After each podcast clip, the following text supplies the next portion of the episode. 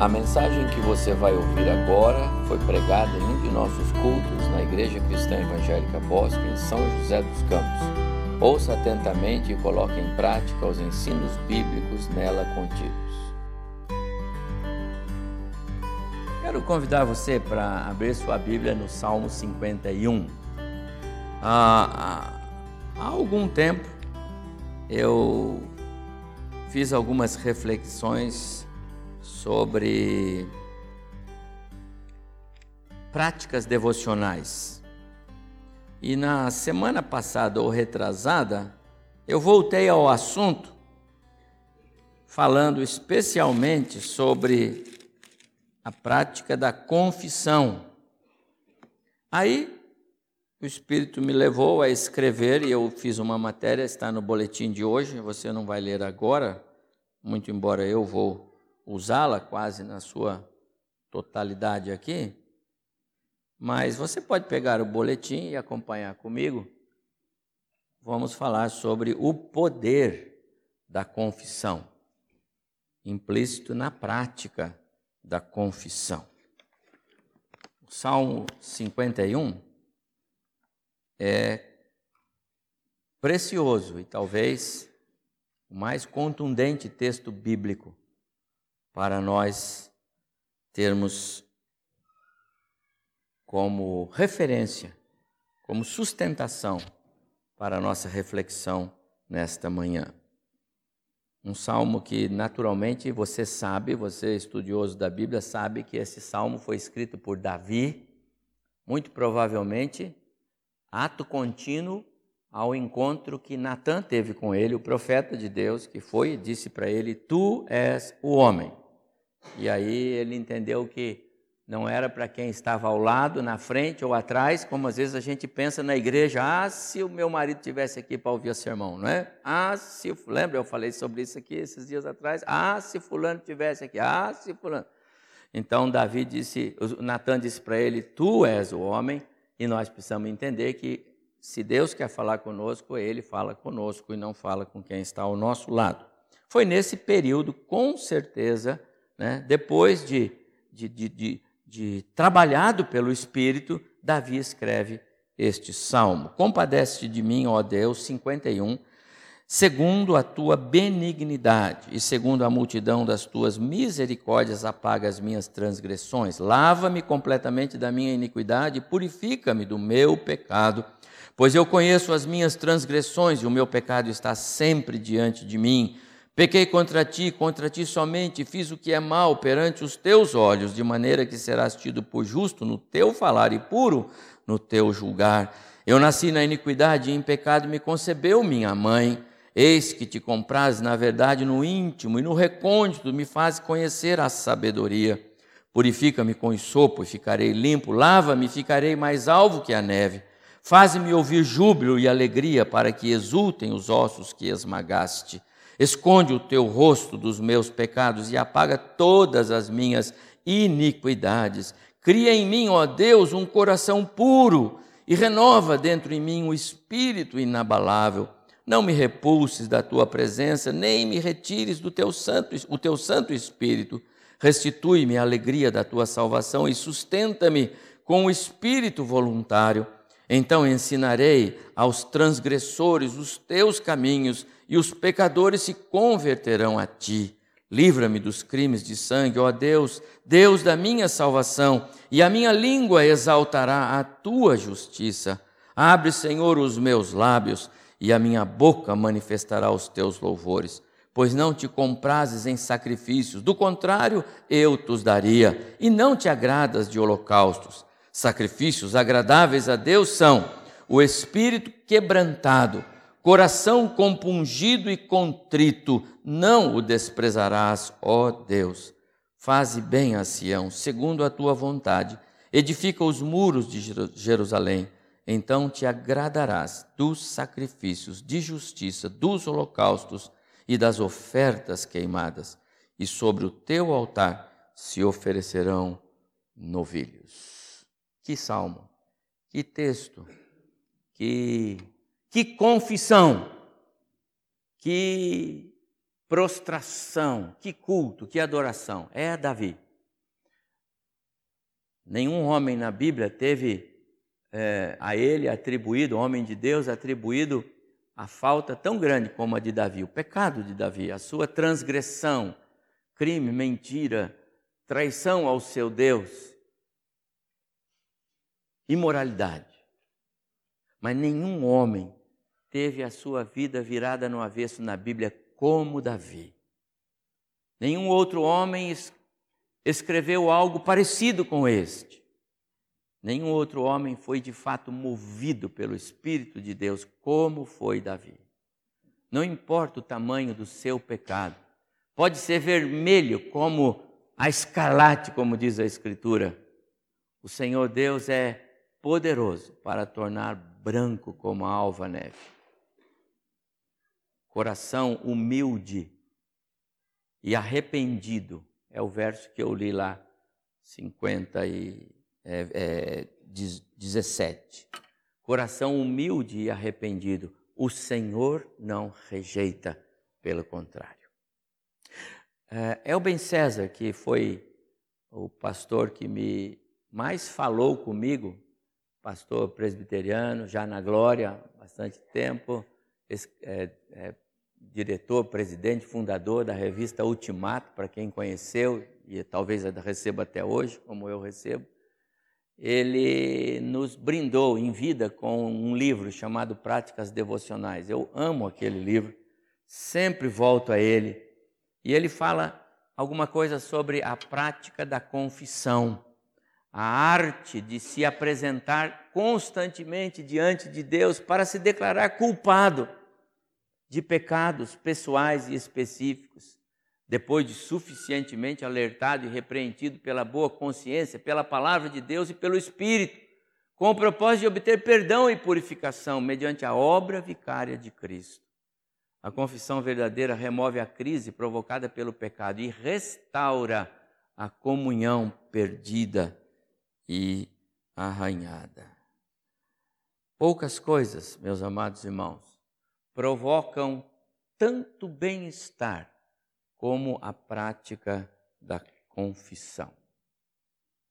Poucas coisas na vida cristã fazem tão bem a nós como faz para nós tão bem a prática da confissão. Confessar é, é declarar-se culpado, é abrir logo o coração e dizer: sou culpado, porque somos, todos os dias, em todas as horas, em todos os momentos, nós temos pecados, dos mais variados, em diversos é, aspectos. Se alguém disser que não tem pecado, diz a palavra, já pecou. E a confissão, ela traz alívio. Porque nós conhecemos o Deus a quem nós confessamos, nós conhecemos o Deus e as promessas dele, e é o que eu quero compartilhar com os irmãos nesta manhã. Conta-se a história de um homem, um missionário, um pregador do Evangelho, e na sua terra não se podia pregar o Evangelho, então ele foi preso e, e foi torturado. E ao final de algum tempo de tortura, ele negou a fé.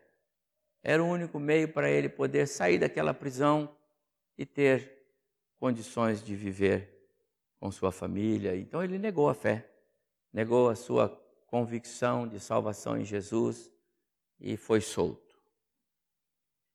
Passou a viver na prisão da sua própria consciência.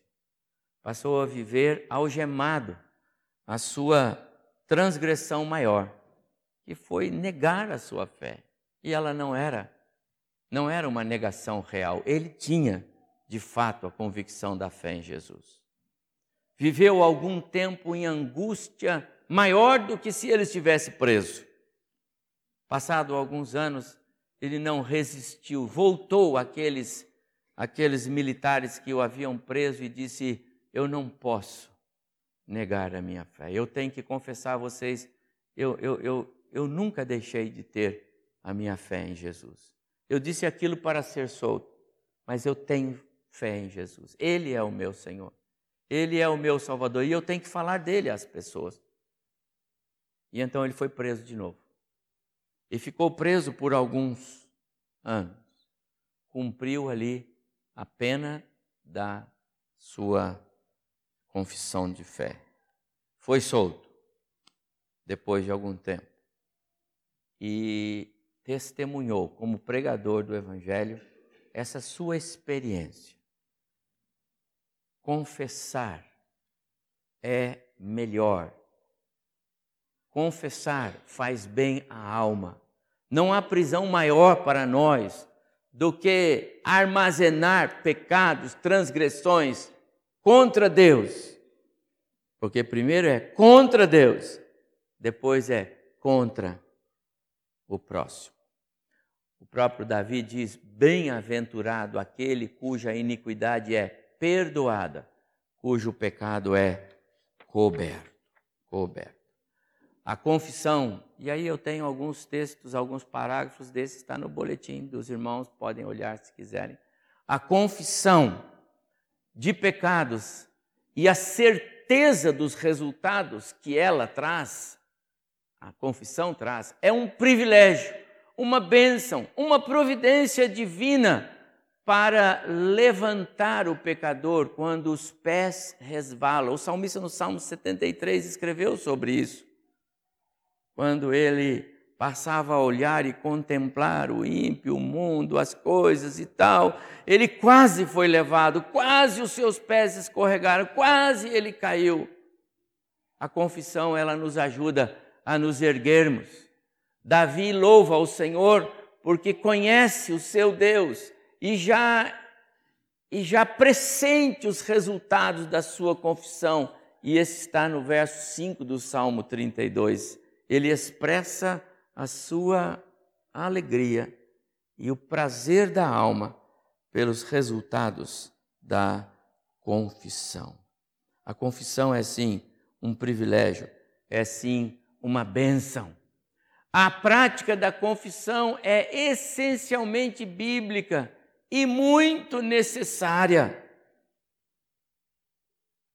João escreve na primeira carta: Estas coisas vos escrevo para que não pequeis. Se todavia alguém pecar, temos advogado junto ao Pai, Jesus Cristo justo, Ele é a propiciação.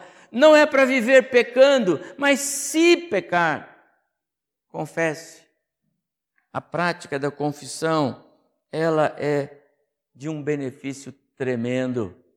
Funciona como um antídoto que impede que a nossa consciência seja cauterizada, a fim de não identificar os erros cometidos. Quantas vezes, meus amados irmãos, é, nós encontramos por aí cristãos cauterizados na sua mente e coração com relação ao pecado. Já nem sequer chamam mais pecado de pecado, encontram outro nome. Essa é a minha fraqueza. Esse sou eu, sou assim mesmo.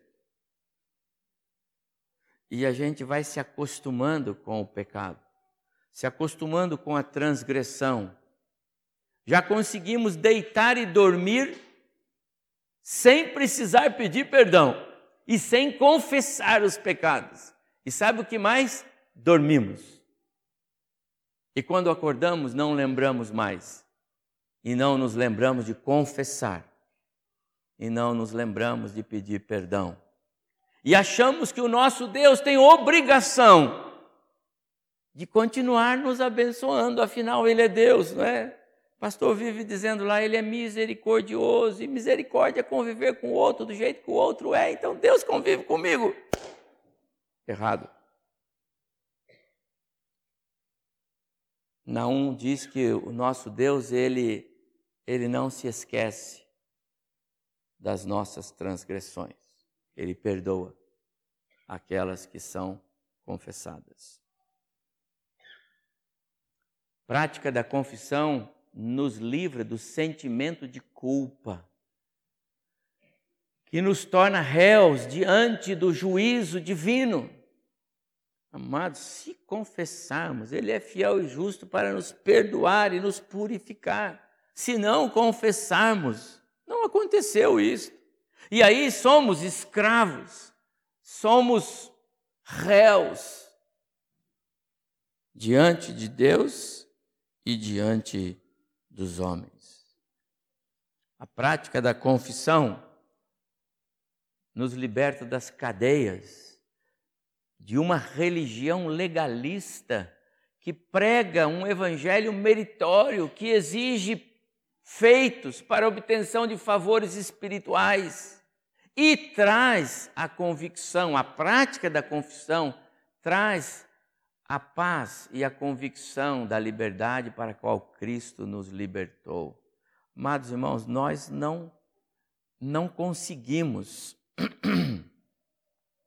nós não conseguimos reparar diante de Deus faltas, pecados cometidos com práticas religiosas.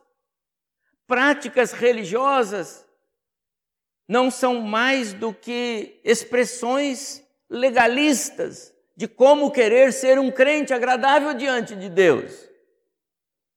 Quando Paulo escreve na carta aos Gálatas, ele bate na cabeça de todos os cristãos, gentios, gregos que estavam na região da Galácia, e bate na cabeça dos cristãos judeus que sobem para a Galácia para dizer para eles que só o evangelho não bastava, que só crer em Cristo não bastava. Era importante aquilo, mas mais ainda era importante observar as leis dadas por Moisés. Era necessário circuncidar-se, era necessário observar as leis dadas por Moisés. Sem a observação legal, a fé em Cristo não tinha valor. Paulo chama aqueles, aqueles é, é, cristãos judeus, os judaizantes, de tolos, nécios, insensatos, devem ser excluídos, amaldiçoados, porque estão pregando um evangelho que não é o evangelho da graça. O evangelho da graça não trabalha. o evangelho da graça não trabalha, não funciona com base em feitos humanos. O Evangelho da Graça não se sustenta pela disposição humana de fazer ou não fazer. O Evangelho da Graça, ele funciona com base na obra vicária de Cristo na cruz. Por isso é graça. Não mérito, não esforço de algo que você fez ou deixou de fazer para obter favor. A prática da confissão nos liberta disso. Você não precisa fazer coisas para Deus para compensar as suas faltas. Você não precisa aumentar o seu dízimo para compensar a sua ausência de adoração ao Senhor. Não. Você precisa confessar ao Senhor. E confessar significa compreender que temos falhado. Compreender que temos errado, que temos pecado diante de Deus e, portanto, meia volta. Deixe aquela prática. E se algo está sendo deixado de lado, retome o que está sendo deixado. Lá em Gálatas capítulo 5, verso 1, Paulo escreve exatamente o que está no final ali. É para a liberdade que Cristo nos libertou, não para escravizados não para cumprimento de, de, de normas é, eclesiásticas. Eu espero e creio que todos os irmãos que estão aqui hoje cultuando ao Senhor, comigo nesta manhã de domingo, estão aqui porque querem adorar o Senhor, querem dizer a Ele: obrigado, Deus, pela semana. Obrigado, Deus, pelas bênçãos. Obrigado, Senhor, pelo teu favor. Obrigado, Senhor, pela minha família. Obrigado, Senhor, pelas lutas, porque eu estou sendo aprimorado na minha, nas minhas lutas. Nós não estamos aqui para cumprir algum dever religioso com o fim de, de repente, obter algum favor diante do Senhor. Não.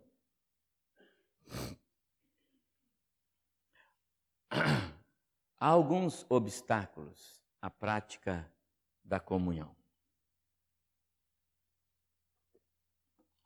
O orgulho é um, a soberba é um enorme obstáculo à prática da comunhão. Porque a soberba ela nos domina a tal ponto que nós entendemos que nós não precisamos de confessar diante de Deus. Nos sentimos melhores sem precisar nos curvar diante de Deus. Eu quero dizer que se alguém é, entende assim, tem que rever o conceito da salvação. Não há espaço para a soberba, para o orgulho, em nenhuma área da vida cristã. A primeira marca do crente, conforme Paulo escreve na carta aos Efésios, é humildade. Acho que é o capítulo 4, se eu não estou enganado aqui. Andem, andem de modo digno da vocação a que fostes chamados, com toda humildade. Humildade. Será que eu tenho mostrado? Será que eu tenho me apresentado de forma humilde ao Senhor e aos que me cercam? Humildade para compreender Deus falando conosco, Deus agindo e Deus nos movendo. O orgulho é a soberba um obstáculo, impede. Não deixa que os nossos olhos percebam que Deus está falando. E a palavra nos diz que é um grande tropeço na vida cristã. O outro obstáculo, a prática da confissão. Falei agora há pouco sobre a questão da mente cauterizada, é a consciência cauterizada, é o, a acomodação, o costume. Pegou o gosto pelo pecado e não consegue se livrar dele. Acha que está bom como está. Afinal, Deus está até abençoando. Eu tenho encontrado por aí, na minha vida de pastor, no tempo que eu passo fora daqui, mas ou no gabinete, ou em algum lugar, ou na casa de alguém, conversando com pessoas que eu entendo que eu preciso dedicar tempo para aquela vida. E eu encontro pessoas por aí dizendo, mas sabe, pastor, não sei por que o senhor fala que está errado o que eu estou fazendo. Porque, olha, Deus até tem aberto portas para mim nessa área. E eu digo, quem disse que todas essas portas que você está dizendo que Deus está abrindo, é mesmo Deus que está abrindo. O inimigo é tão astuto e ele abre tantas portas. Quem disse para você, meu prezado, que essas portas são portas abertas por Deus. Às vezes, a consciência cauterizada e o inimigo e o mundo que nos rodeia é tão, é, são tão astutos para nos, nos cegar que a nossa consciência se cauteriza e nós vamos caminhando no pecado e vamos dando passos e agradecendo muitas vezes. Olha a bênção que eu tenho, fruto do pecado. Olha essa coisa boa, fruto do pecado. Não me pergunte, pastor, mas por que, que Deus deixou? Tem tanta coisa na Bíblia que Deus deixou. Deus deixou a Eva e o Adão criarem aquele caso terrível. Ah, se eu pegasse o Adão, dava um corneiro. Se ele soubesse o mal que ele nos causou, mas Deus deixou. Não ponha Deus e não culpe Deus e não traga a responsabilidade de Deus para as coisas erradas que você faz. Você é responsável por isso. Você só não é responsável pela sua salvação. No resto, você tem grande responsabilidade. Mentes cauterizadas, consciências cobertas pela carne, pela vontade maligna que temos, que impera em nós. Paulo fala sobre isso. Eu luto contra mim mesmo, Porque enquanto nesta vida, enquanto neste corpo, enquanto nesta terra, apesar de já salvos e libertos da condenação do pecado e dos efeitos condenatórios eternos, ainda vivemos os efeitos contemporâneos. Ainda somos pressionados pelo pecado, ainda somos tentados. Temos que lutar contra a consciência cauterizada. A prática da confissão, ela nos liberta dessa consciência, mas essa consciência cauterizada é um obstáculo. Outro é a vida inconstante. Sabe? O crente que ah, parece a onda do mar. Está em cima, está embaixo. Está em cima, está embaixo. É fiel não é fiel? Vai na igreja. Vai na igreja e diz: todo mundo tem que vir na igreja. Depois ele não vai na igreja, ele some. Depois ele volta na igreja. Cadê os irmãos da igreja? Não estão aqui. Não tem isso? Tem isso. Inconstância. Como temos vivido num mundo hoje é, e quero dizer só o seguinte: essas coisas não tem ninguém aqui, viu, irmão? Isso aqui é de outras igrejas evangélicas. Aqui não. Aqui todo mundo é nota 10. Mas essa vida inconstante é uma realidade. Assumimos compromissos com Deus. Ah, agora eu vou ser fiel ao Senhor.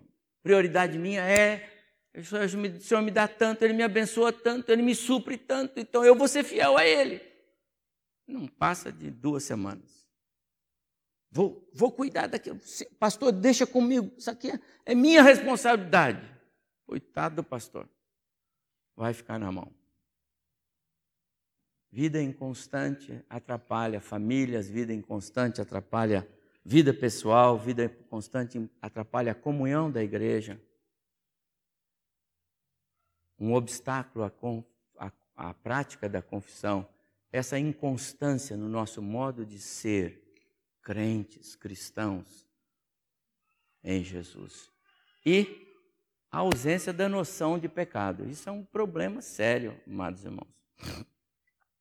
O desconhecimento da palavra nos leva a não saber identificar o que é pecado e o que não é pecado. Isso é um problema sério.